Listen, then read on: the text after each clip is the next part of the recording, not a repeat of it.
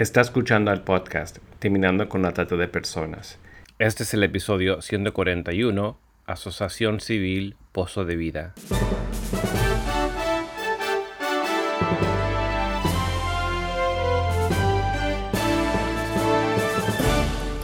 Bienvenido al podcast Terminando con la Trata de Personas.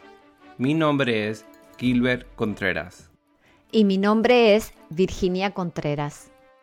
A través de nuestros episodios, que se emitirán cada dos semanas, buscaremos empoderarlo a usted con herramientas para estudiar el asunto, ser una voz y hacer una diferencia para terminar con la trata de personas.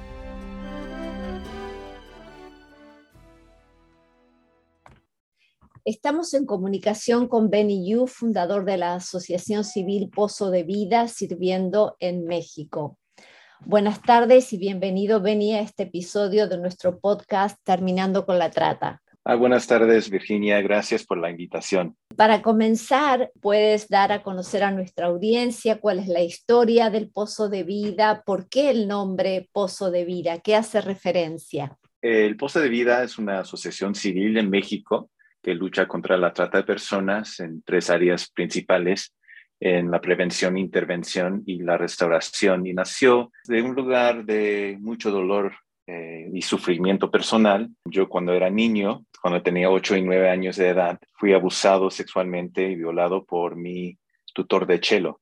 Después de todo este tiempo eh, y, buscando pues a Dios y buscando eh, sanidad interior, finalmente llegamos a, a México, venimos de California cuando empezamos a aprender más y conocer más sobre el tema de la trata de personas a nivel mundial, dije, ¿cómo es posible que estamos viviendo en un mundo donde hay millones de niños siendo violados cada noche? Y entonces fue en ese momento que sentí mucho de Dios que no, no pasaste, no pasaste por ese dolor simplemente para proteger a tus hijos, que fue un, un voto interno que hice, pero me dijo, no, no pasaste por ese dolor simplemente para proteger a tus hijos, sino para que sea una plataforma para mostrar mi poder al mundo. Y entonces ahí dije, pues, lo que quieras de mí, ¿verdad? De ahí nació el, proyecto, el, el Pozo de Vida. El nombre viene de Juan 4, donde Jesús tiene un encuentro con la mujer samaritana. Se la encuentra en un pozo, pero no es simplemente en ese momento donde ella conoce a Jesús, pero también su vida es transformada y la vida, las vidas de su pueblo también son transformadas. ¿Y hace cuánto que estás trabajando en México con esta asociación y están trabajando en otros países? Llevamos aquí, este, bueno, ah, bueno, inició el proyecto casi 15 años, hace 15 años. Em, sí, trabajamos aquí, bueno, principalmente en la Ciudad de México, pero también participamos, eh, hay una colisión regional contra la trata de personas donde participan todos los núcleos federales eh, de gobierno contra la trata de personas. Y entonces es la región toda de Centroamérica, incluyendo la República Dominicana. Ahí participamos como asesores, asesores técnicos. También tenemos proyectos en Brasil. Pues sí, es, eh, tenemos un corazón para para alcanzar toda Latinoamérica. ¿Cuál es específicamente la misión de Pozo de Vida? Es decir, ¿a quiénes atienden? ¿Cómo lo hacen? ¿Cuáles son los ejes de trabajo? Como mencioné antes, este, como tenemos esos tres ejes ¿no? de prevención, intervención y la restauración, es importante tener esas tres áreas porque, bueno, siempre tenemos un modelo integral. Y ese modelo integral, integral este, siempre uso un ejemplo, ¿no? Virginia, si tú puedes imaginar que estás caminando en el bosque, ¿no? Estás haciendo un paseo y estás caminando solita y, estás al lado de un río y de repente escuchas a un bebé, un bebé llorando. Entonces te das la vuelta y ahí ves un bebé flotando en el río en una canasta, ¿no? Entonces, pues ¿Cómo vas a reaccionar? ¿Qué vas a hacer? Posiblemente vas a, no, espero que vas a brincar y, meterte en el agua para rescatar a ese bebé. Eh, en, el, momento de hacer eso, escuchas a otro bebé y a otro y a otro y a otro. Entonces, al final de cuentas, vas a estar haciendo una serie de preguntas, ¿verdad? Eh, ¿qué, está pasando, no? Eh, ¿De dónde vienen todos esos bebés? ¿Hacia dónde van? Ahora tengo todos esos niños, todos esos bebés. Eh, ¿qué, voy a hacer con ellos? Entonces, el, el trabajo y ese modelo no simplemente aplica a la trata de personas, pero también a cualquier injusticia social.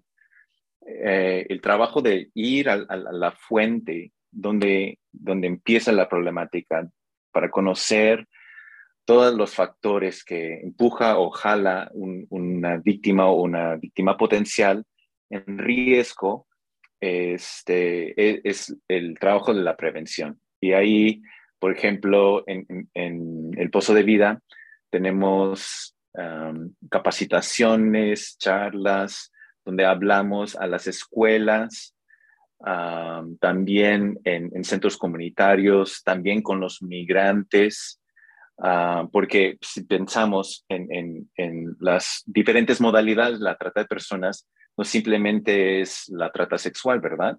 Hay la trata laboral, la trata de migrantes, entre, y hay, hay diferentes submodalidades también en, cada una de ellas. Entonces, la prevención es, es muy importante, ir y llegar y conocer, estudiar, también educar a, la población y a la sociedad. entonces, también lo que hacemos es ah, campañas, campañas para, ah, para el, público hablando sobre eh, diferentes temas y modalidades y submodalidades de la trata de personas. Por ejemplo, eh, hace dos años hicimos una campaña eh, que se llama Nadie nace macho, porque sentimos mucho de que el machismo contribuye a la, trata de personas en ese sentido. Por ejemplo, si vemos a la trata sexual, tiene sus raíces en la violencia de género. Y la violencia de género tiene sus raíces en eh, la desigualdad de género. Y la desigualdad de género hay, tiene sus raíces en las normas eh, culturales que aprendemos en las, nuestras casas, eh, también en las escuelas, en la sociedad en general.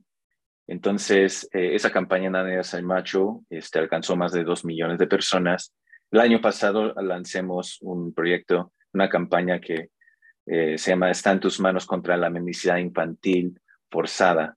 Entonces, eso también alcanzó a más de 8 millones de personas.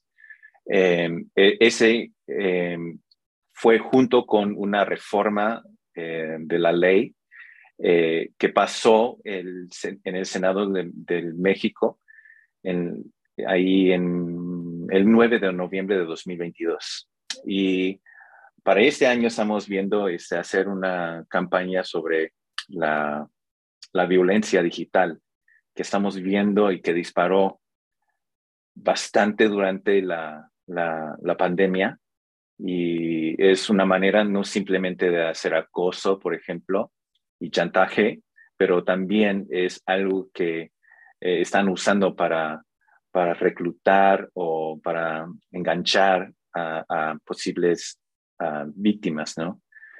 Ah, y e, es, es importante esa parte de la prevención porque eh, sentimos que queremos, no queremos que nadie pase por las, la violencia y todo el dolor, ¿no? De ser una víctima. Entonces, ¿cómo podemos no simplemente prevenir eso, pero también cómo educamos al, a los consumidores potenciales en el futuro.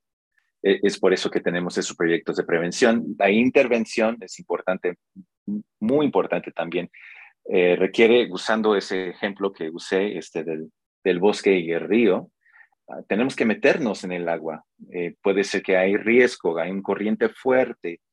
Eh, entonces tenemos un centro comunitario en, que yo digo, el ojo del huracán en, en México, que es una zona roja en la, Ciudad de México, donde en un, kilómetro cuadrado de la ciudad hay como entre 3 a 5 mil, mujeres en la prostitución.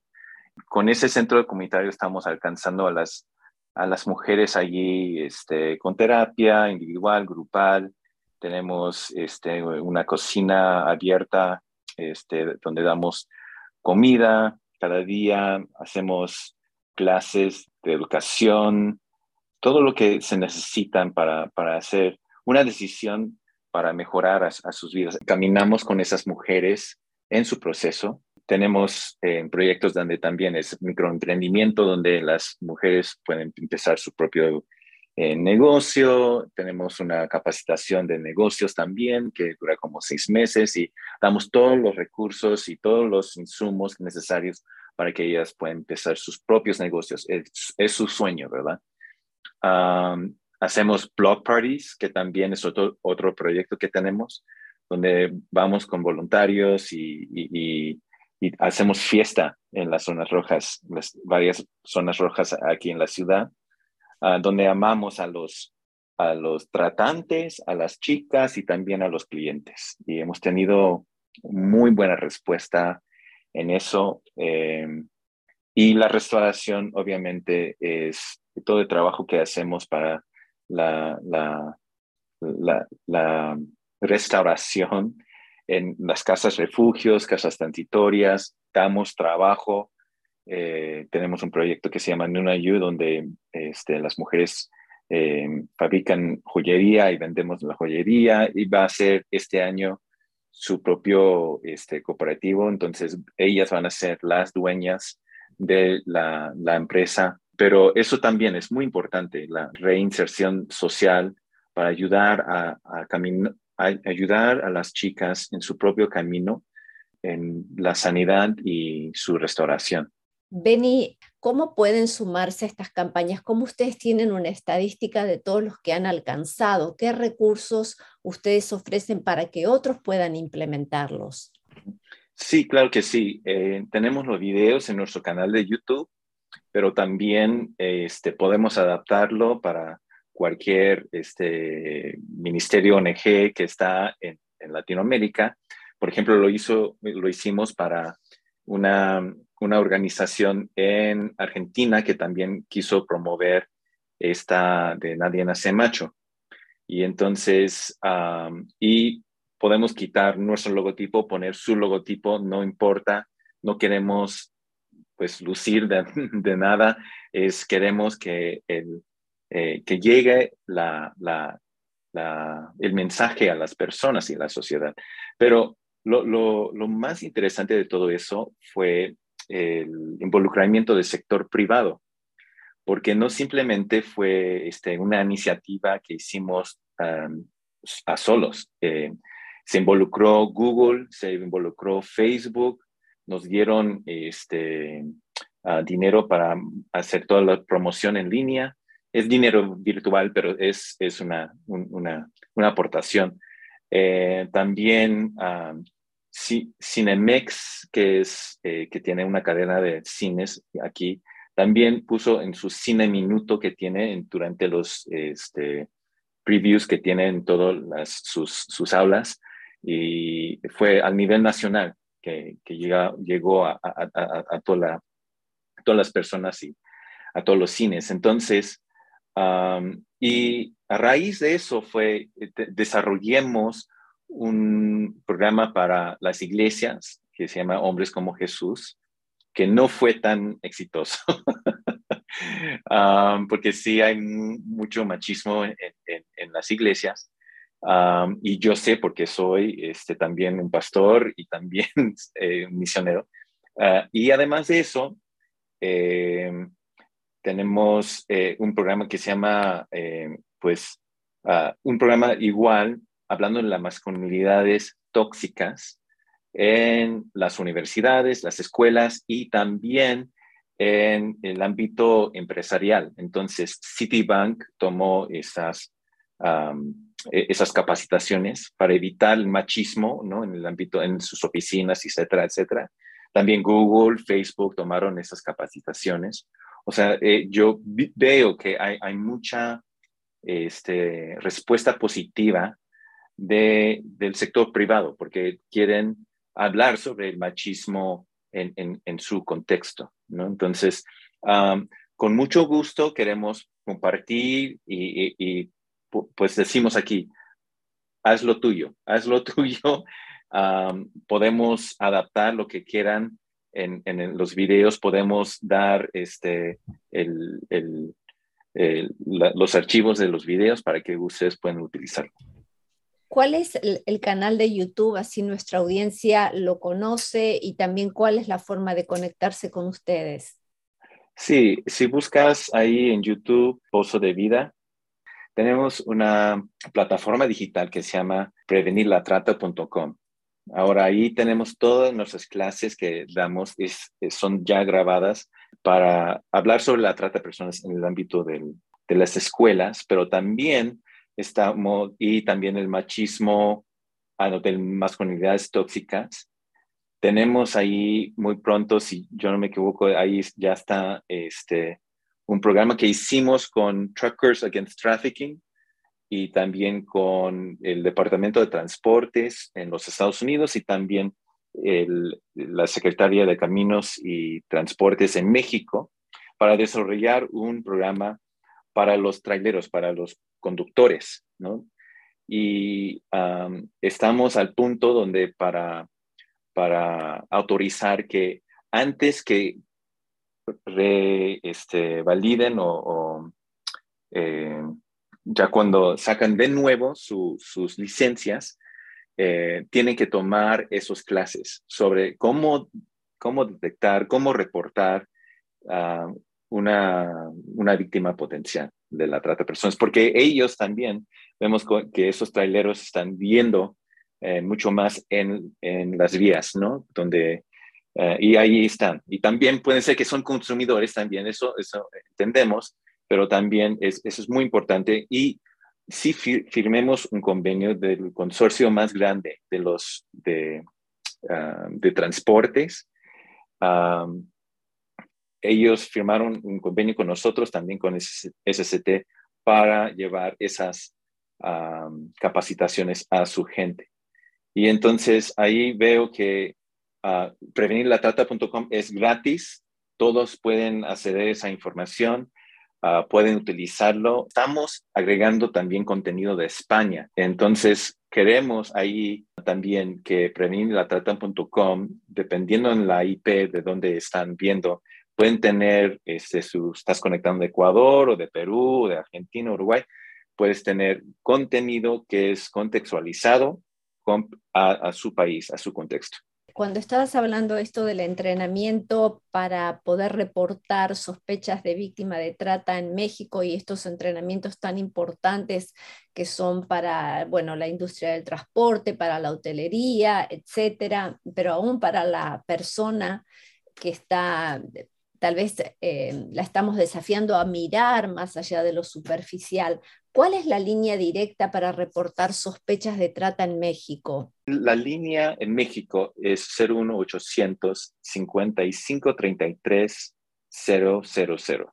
Si quieren hacer una denuncia anónima en México es 089, ah, pero también ah, si buscan también en nuestra este, en nuestro sitio de web, en el posodevida.org.mx, diagonal denuncia, tenemos los números de toda Latinoamérica ahí, de, Paraguay, Honduras, El Salvador, Guatemala, todo. Eh, tenemos eh, esos números si quieren este, buscar ahí. Y si hay algo que no tenemos ahí en nuestro sitio web y quieren este, hacernos conocer, podemos agregar esos números ahí también. Estuvimos hablando del tema de la importancia de la prevención, que muchas veces es, bueno, como ver un balde con un grifo de agua que está cayendo y queremos solamente vaciar con una cucharita el balde, pero primero tenemos que cerrar ese grifo y es tan importante la prevención. Pero quisiera volver al tema de cómo están realizando el tema de las intervenciones y de la restauración, porque algo que nos han comentado en varias organizaciones o reportes es que se carecen de casas de refugio y, de proyectos para poder eh, luego reinsertar a las víctimas ahora en este proceso de ser sobrevivientes.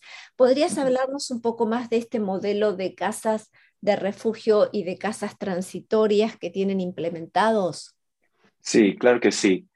La restauración es, primero, antes que nada, es un trabajo de largo plazo. No es simplemente, pues, yo creo que el enfoque mucho, por ejemplo, de Hollywood o la gente que conozca, que empieza a conocer más de, la trata de personas, piensa, ah, es, pues nada más es entrar y, rescatar a la, la, víctima y ya, ya se acabó. Pero Sí, Liam Neeson, ¿no? Así como una película, ¿no?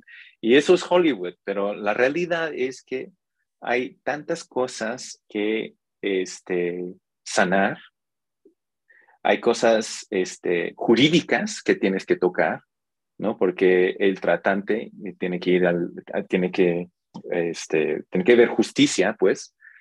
Em, tenemos que ver de su educación, Ah, porque muchas, la gran mayoría de las chicas que hemos tenido en nuestra casa refugio, eh, pues llegan sin, sin terminar su, su escuela primaria. Entonces, eso también implica que necesitamos, bueno, en, nuestra casa refugio tenemos una escuela que está ya integrada a, nuestras instalaciones. Eh, tenemos terapias individuales, grupales, un psicólogo, un una, una psicóloga, también este, estamos yendo al, para toda atención este, médica, dental y psiquiátrica. Eh, tenemos ya nuestros convenios con, con, el gobierno y ciertos hospitales que está eh, del gobierno que nos ayudan, porque también hemos visto que pues muchas de las chicas llegan con, con enfermedades. Ah, había una chica que necesitaba una, cirugía de reconstrucción. Ah, había cosas muy, ah, hay eh, también del, de la adicción, este, también a, las drogas, porque también vemos que ah, los tratantes empiezan a forzar que las chicas empiezan a tomar este, droga.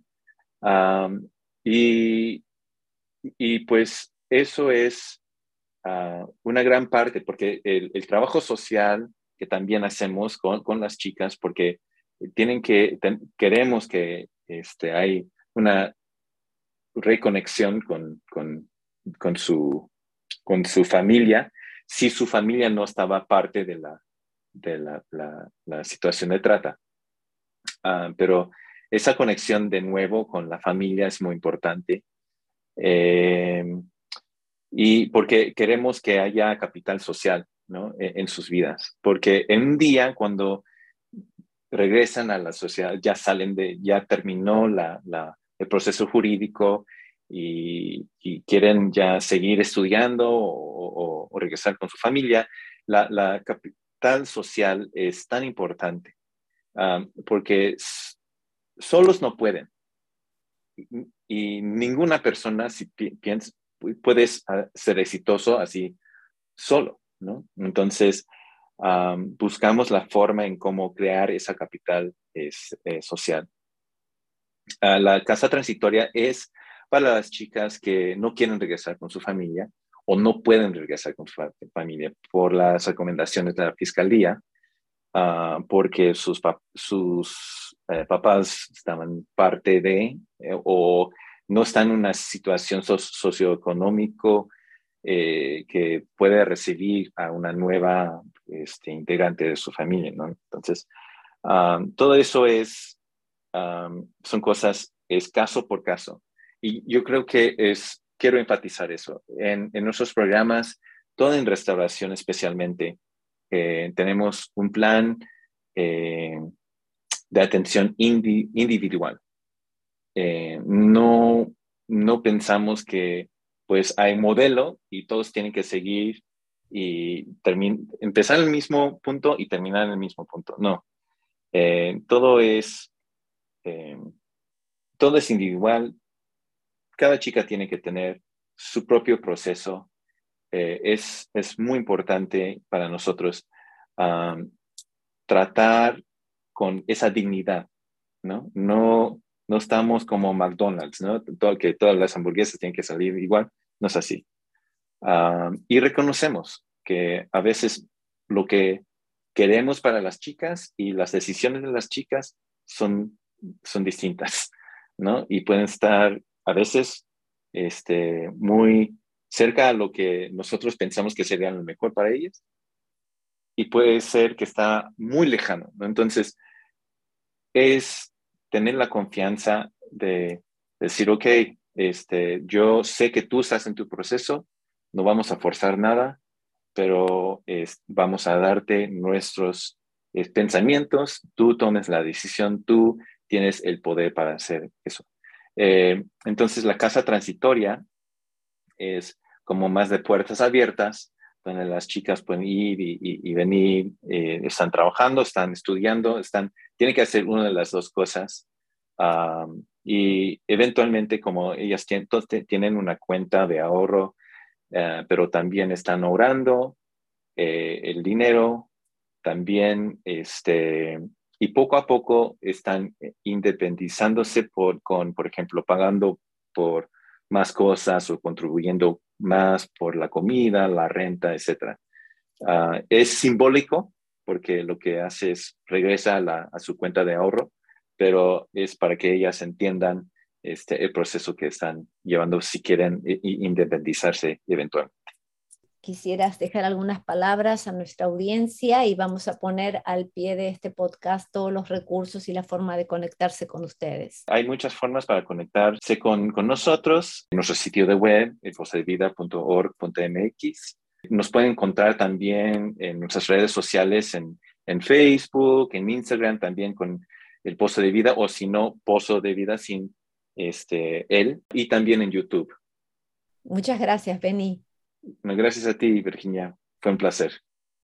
Únase a nosotros en la lucha contra la trata de personas y le daremos herramientas que necesita para marcar la diferencia en su comunidad. Visite nuestra página web terminando con la trata.org. Terminando con la trata.org.